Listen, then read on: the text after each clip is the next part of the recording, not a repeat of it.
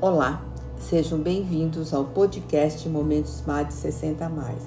É muito bom estar com vocês novamente. O tema de hoje é: a criança que você foi se orgulharia do adulto que você se tornou? Na Semana da Criança é o momento ideal para darmos uma pausa e responder com sinceridade. Sei que não é fácil diante da nossa vida corrida e competitiva lembrar de cuidar da nossa criança interior e que ela faz parte da nossa essência, lembrando que a criança é insaciável, faz tudo o que pode para conseguir o que deseja, sente-se capaz para seguir em frente e procurar as soluções para resolver qualquer questão, não passando pela sua cabeça a possibilidade de não conseguir, de não dar certo mesmo que possa se machucar, ela tenta quantas vezes for necessário, até conseguir.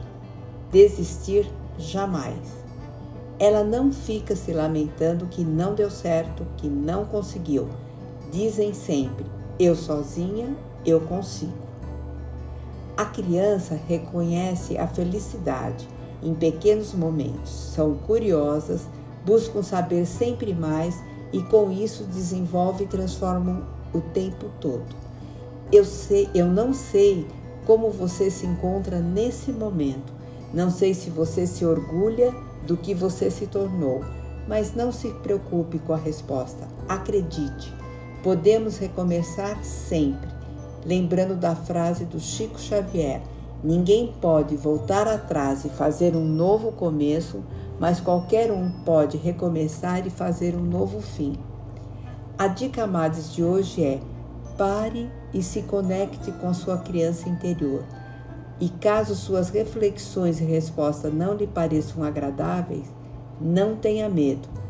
As pessoas em geral não têm a noção do potencial que possuem e muitas vezes vive um dia atrás do outro sonhando como que poderia ser diferente.